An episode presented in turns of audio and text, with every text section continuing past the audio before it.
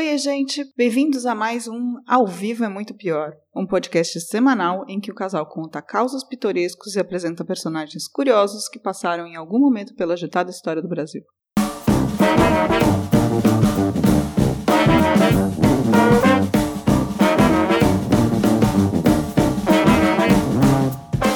Eu sou a Camila Kintzel. Eu sou Danilo Corsi.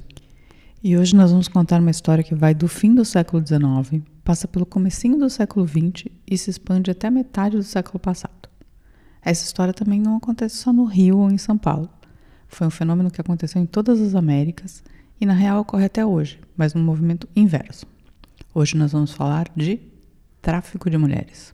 Nesse caso, mulheres judias oriundas do leste europeu trazidas para as casas de prostituição do Novo Mundo. No Brasil, elas ficaram conhecidas como polacas ou polacas judias, apesar de terem vindo de diversos países europeus. Mas antes, vamos falar do vinho. O que o Trinco mandou pra gente hoje, Danilo? Bem, o vinho de hoje, na verdade, é um espumante. É o Malizia Rosé Brut, que é, como o próprio nome diz, um rosé mais seco, Brut. Ele vem da Itália, da região do Piemonte e está disponível no drink por cerca de 40 retrocessos. Comprando qualquer produto por um link da Drinco, a gente recebe uma pequena comissão que ajuda o podcast a continuar. Vamos ao brinde e à história? Opa, tchim tchim. Tchim tchim.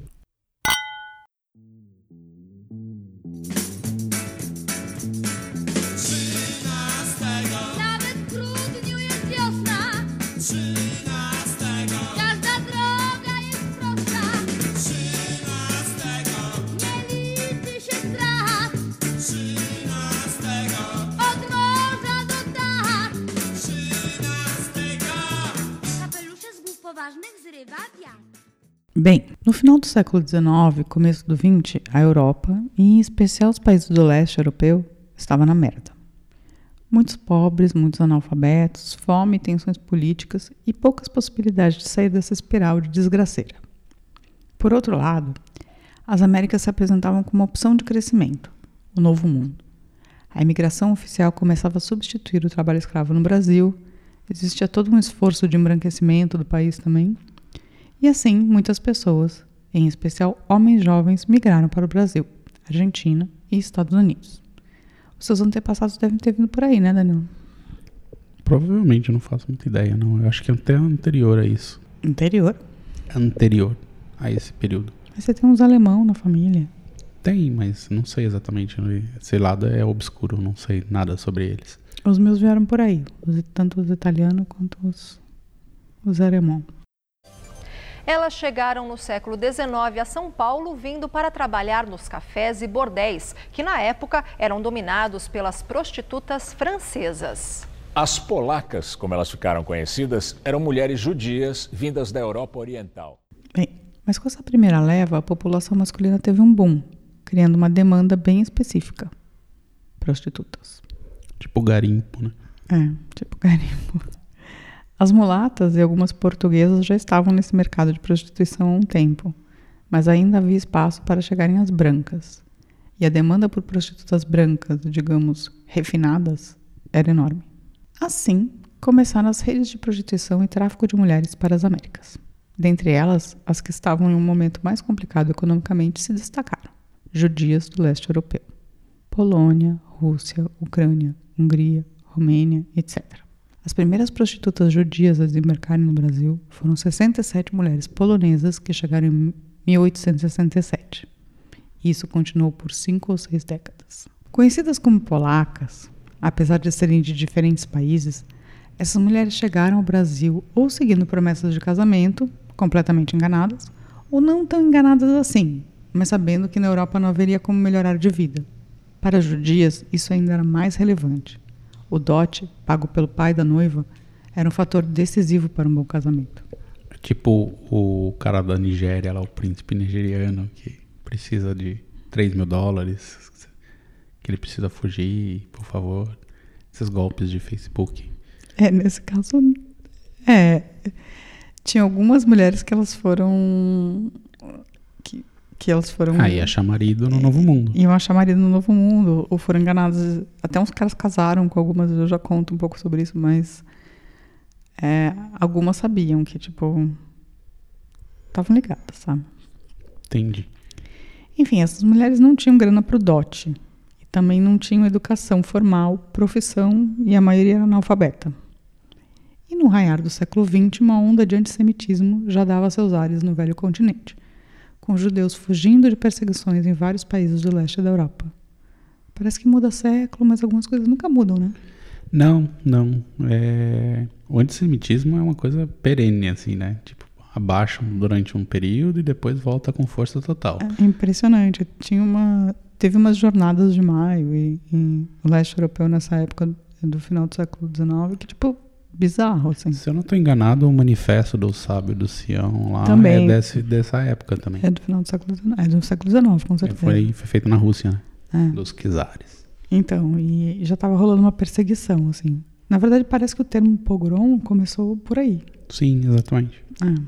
Você não sabe o que é pogrom? Eu não sei explicar. explicar também, peraí. É tipo expurgos, assim. É, tipo, perseguição no final das contas, né? Um grupo de pessoas, tipo, perseguindo outras pessoas. É tipo igual uma pessoal lá tá falando que quer fazer nos Correios agora.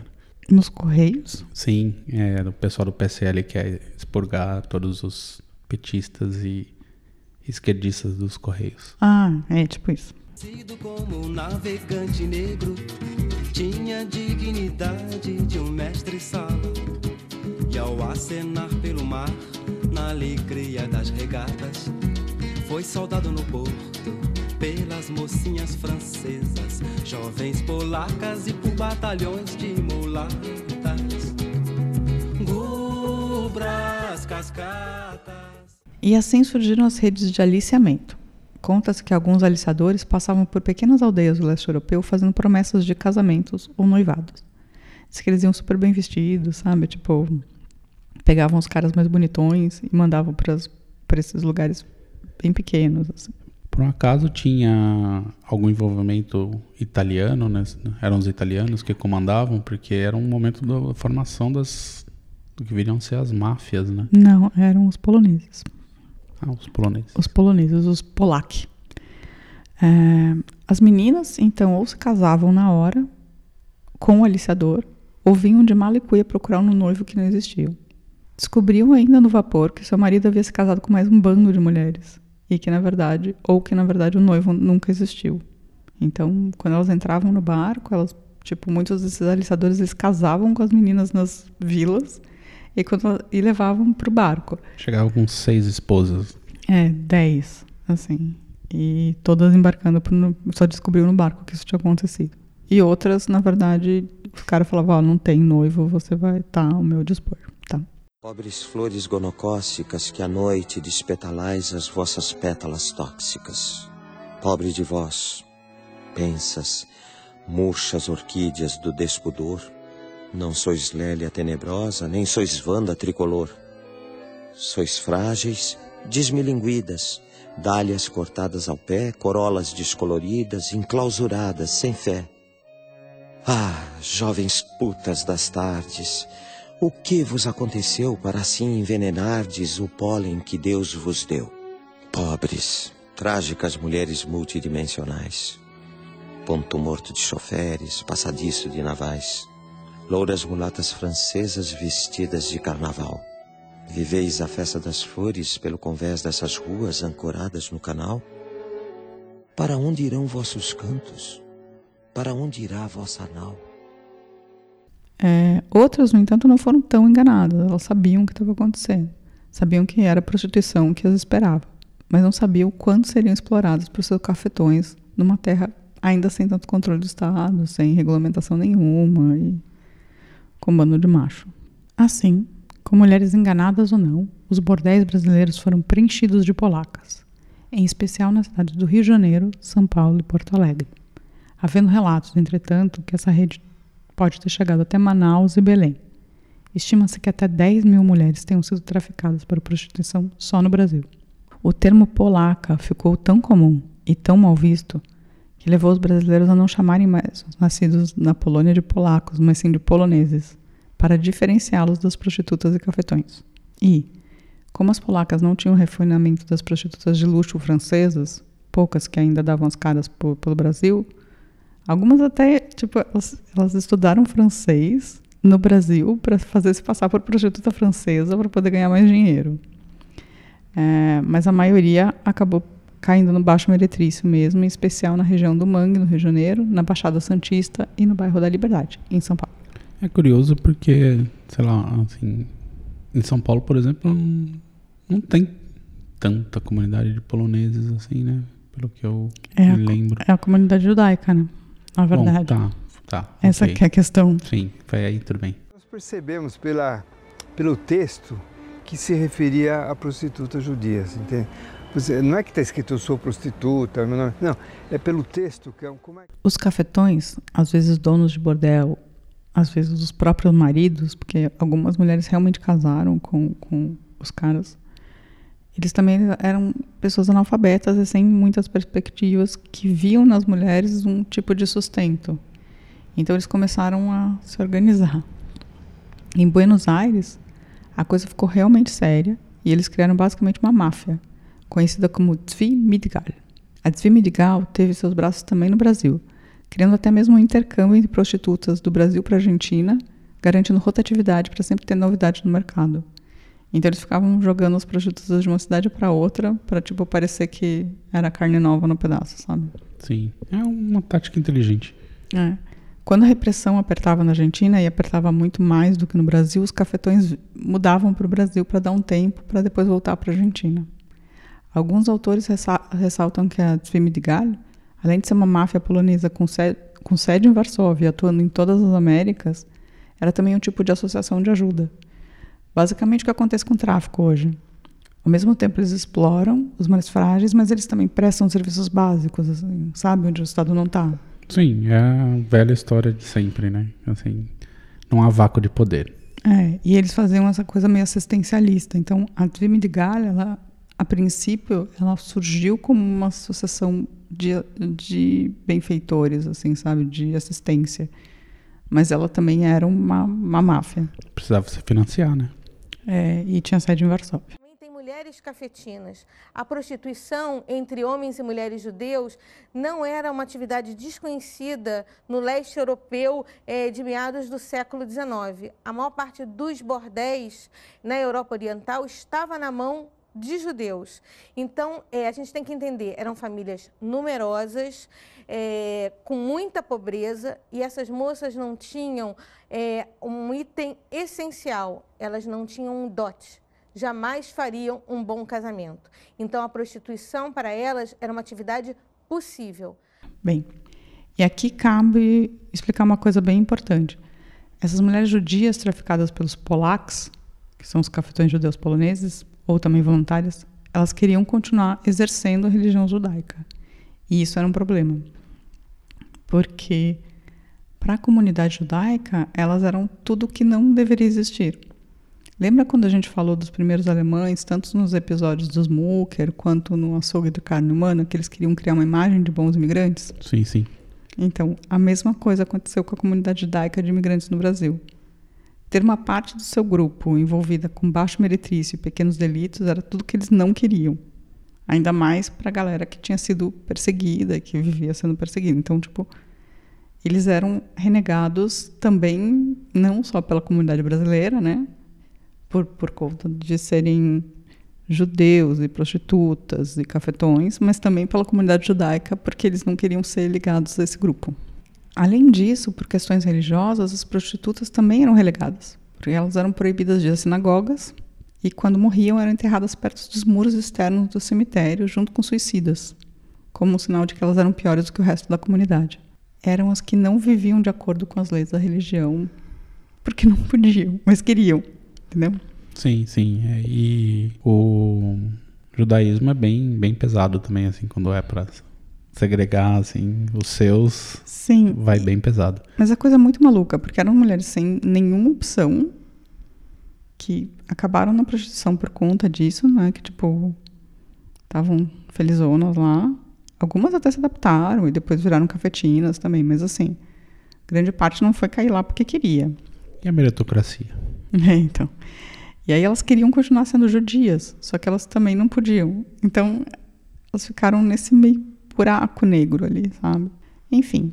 Mas as polacas judias do Brasil, elas não se intimidaram e quiseram manter sua fé como algo que fizesse parte da história, para tipo, para elas serem quem elas são, no final das contas. Elas formaram associações de ajuda mútua, então, que é como tem uma que chama Sociedade Feminina e Religiosa Beneficente Israelita. E aí cada associada pagava uma mensalidade e que garantia os cuidados com a saúde, cuidados com os filhos e a coisa mais importante para elas, um cemitério próprio. Bem, bem interessante isso. É, então, isso é muito bacana, assim. Surgiram três associações no Brasil, uma no Rio, uma em São Paulo e a terceira em Santos. E a primeira coisa que essas três associações fizeram foi comprar cemitérios. Tipo, primeira coisa, a gente vai juntar dinheiro para comprar um cemitério nosso, onde a gente possa ser enterrado num lugar que não seja perto do muro. É, e assim surgiu o cemitério de Inhaúma, no Rio, o cemitério das Polacas, em um terreno privado em Santana, do lado do Chora Menino, em São Paulo, e também o cemitério das Polacas em Cubatão, né, que é tipo, perto de Santos, que é o cemitério israelita de Cubatão. Cerca de mil dessas mulheres e também seus antigos cafetões estão enterrados nesses três cemitérios. Eles dizem que chegam a 2 mil pessoas, 2 mil pessoas, mas mil foram identificadas já como, como túmulos dessas mulheres. Alguns pesquisadores lutam pela preservação desses espaços, mas a disputa, tanto com a comunidade judaica, que quer meio apagar a história, quanto com os órgãos públicos, é bem complicada. Eu imagino. Então, o de Cubatão está mais preservado. O de São Paulo, é, parece que uma sociedade israelita tomou conta. O do Rio está bem jogado, assim. Eles estão tentando colocar os nomes das mulheres ainda, sabe, nas tumbas, porque tem um trabalho meio de arqueologia nessa história. Para se proteger, elas criaram uma associação e compraram um cemitério próprio, o Chora Menino, na zona norte de São Paulo. Só muitos anos depois, os corpos puderam ser transferidos para o cemitério do Butantã, onde os judeus são enterrados. Enfim, basicamente elas foram negadas pelo Estado brasileiro e também pela comunidade judaica dita normal.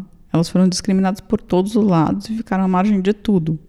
E ainda assim elas conseguiram se unir, se organizar e preservar sua religião em sinagogas próprias e seguindo os ritos fúnebres judaicos na hora da morte a partir do tinha uma mulher que era sempre a responsável por seguir os ritos, sabe, caso uma prostituta morresse. E quem quem ministrava e tinham sinagogas? Então, eram os é, cafetões? Não, não, eles traziam alguns rabinos emprestados. Não eram sinagogas que tinham rabinos fixos, sabe?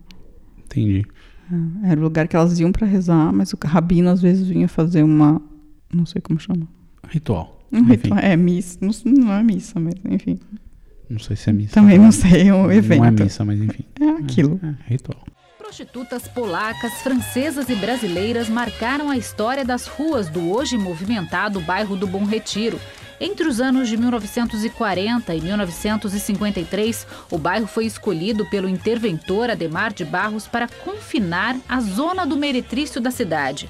Os bordéis ficavam concentrados na antiga rua Itaboca, hoje professor Cesário Lombroso e Aimorés. Bem, um dado curioso é que algumas polacas acabaram entrando para a história de maneiras mais peculiares, como pela MPB.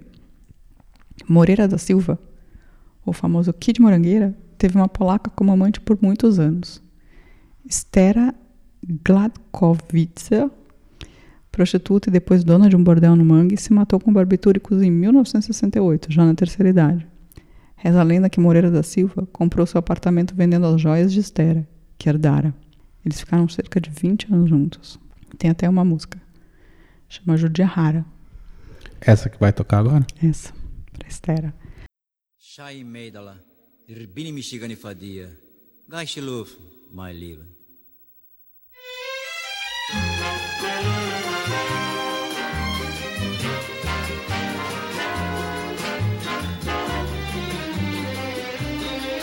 A rosa não se compara a essa judia rara criada no meu país.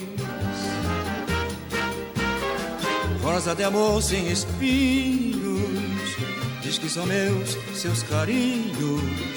Eu sou um homem feliz. Ah, isso é uma coisa também. É, parece que muitas dessas prostitutas, quando chegaram na terceira idade, acabaram se matando. Por, porque, assim, bem, prostituta na terceira idade, sabe? É, Sim, tem perspectiva acaba nenhuma. não tendo perspectiva e tal, e muitas se mataram. A mãe do Jacó do Bandolim, Raquel Pick, com o nome de guerra Regina, também era uma polaca. Jacó foi fruto de um descuido do pacato farmacêutico Francisco Bittencourt com Raquel. O pai sustentou o menino à distância, e ele sem, sem nunca aparecer, sabe? Mas no depoimento do próprio Jacó, ele fala, abre aspas, nasci de uma aventura, cresci no meio do lixo, conheci o lixo, não vivi dele. Meu velho pai era quem pagava tudo e eu não sabia. Serei tocador de bandolim, artista de rádio ou marginal, como querem. Mas um dia eu vou ser a lei. E o Jacó do Bandolim, além de ser artista de rádio, tornou-se também escrivão juramentado. Fez cumprir. Foi a lei. Isso é o mais bonito, assim, é, isso é o mais interessante. Para mim, as polacas libertam é, a terceira e quarta geração dos imigrantes nesses países de que a gente entenda que a identidade judaica é plural, que você não precisa ser um determinado estereótipo do que é ser o judeu, né? É, e porque elas são o, o contrafluxo, né? Então acho que elas conseguem nos é, redimir de uma imagem, de uma autoimagem tão rigorosa. E uma última curiosidade que vale comentar aqui é que as polacas trouxeram pelo menos uma palavra para o vocabulário brasileiro: encrenca. Quando elas atendiam seus clientes e percebiam que um deles poderia estar doente, com uma doença venérea, elas usavam um Yiddish, que parece um pouco com alemão, para dizer: lá vem ein Kranke. Em alemão, seria um ein Kranke, um doente. De einkranke, einkranke, einkranke apareceu encrenca. Faz sentido. É bem engraçado, né, isso. E é, dizem que talvez sacana também seja uma palavra que tenha surgido desse vocabulário. É, agora você falou isso, eu acho que tem mais algumas também, eu não vou lembrar agora, assim, É. mas tem algumas que eu acho que vem dessa. É, eu li que desse- sacana significava polícia. E aí eles começavam a gritar, sacana, sacana, sacana. E aí veio sacanagem, tipo, nesse sentido de me ferrei, sabe? Pode ser, aí eu não, não sei dizer. E aí, você gostou da história? Interessante, interessante. Eu sabia meio por cima, assim, das, das polacas, mas não, não com esse, essa estrutura organizada, assim, de como se deu a migração e tal. Eu achei bem interessante. Ah, tem um. É, para quem quiser saber mais, assim, tem um livro que chama Baile de Máscaras, eh, que é da Beatriz Kucinski. Oi, gente. É, só para confirmar, não é. Eu errei totalmente. Não era Beatriz Kucinski, é Beatriz Kushner o nome da, da autora. Tá bom? Beatriz Kushner. Desculpa, gente. E conta essa história das organizações das prostitutas, que como elas se organizaram para manter associações de ajuda mútua, né? Na verdade. O que é bem legal. É, tem o livro, né? A Polaquinha, do Dalton Trevisan. É, mas aí é outro É. papo, né? Mas é, trata mais ou menos da mesma história das polacas, mas num sentido. é. E- mas eu também não sabia de nada disso, assim. E tem algumas músicas da MPB que citam elas. Bem, é isso. Se você gostou da história, conta pra gente. Nós temos o clássico e-mail, contato arroba muitopior.com.br. Também deixa- dá para deixar seu comentário no site, o www.muitopior.com.br, ou ser mais direto e mandar aquele probleminha nas redes sociais. No Facebook somos o Muito Pior Podcast e no Twitter o arroba Muito Pior. E tem o YouTube, caso você prefira. É, abrir aquela aba do YouTube e ficar ouvindo no trabalho, né? É só buscar por ao vivo é muito pior. E é isso. Um beijo. Beijo. Tchau. Tchau, tchau.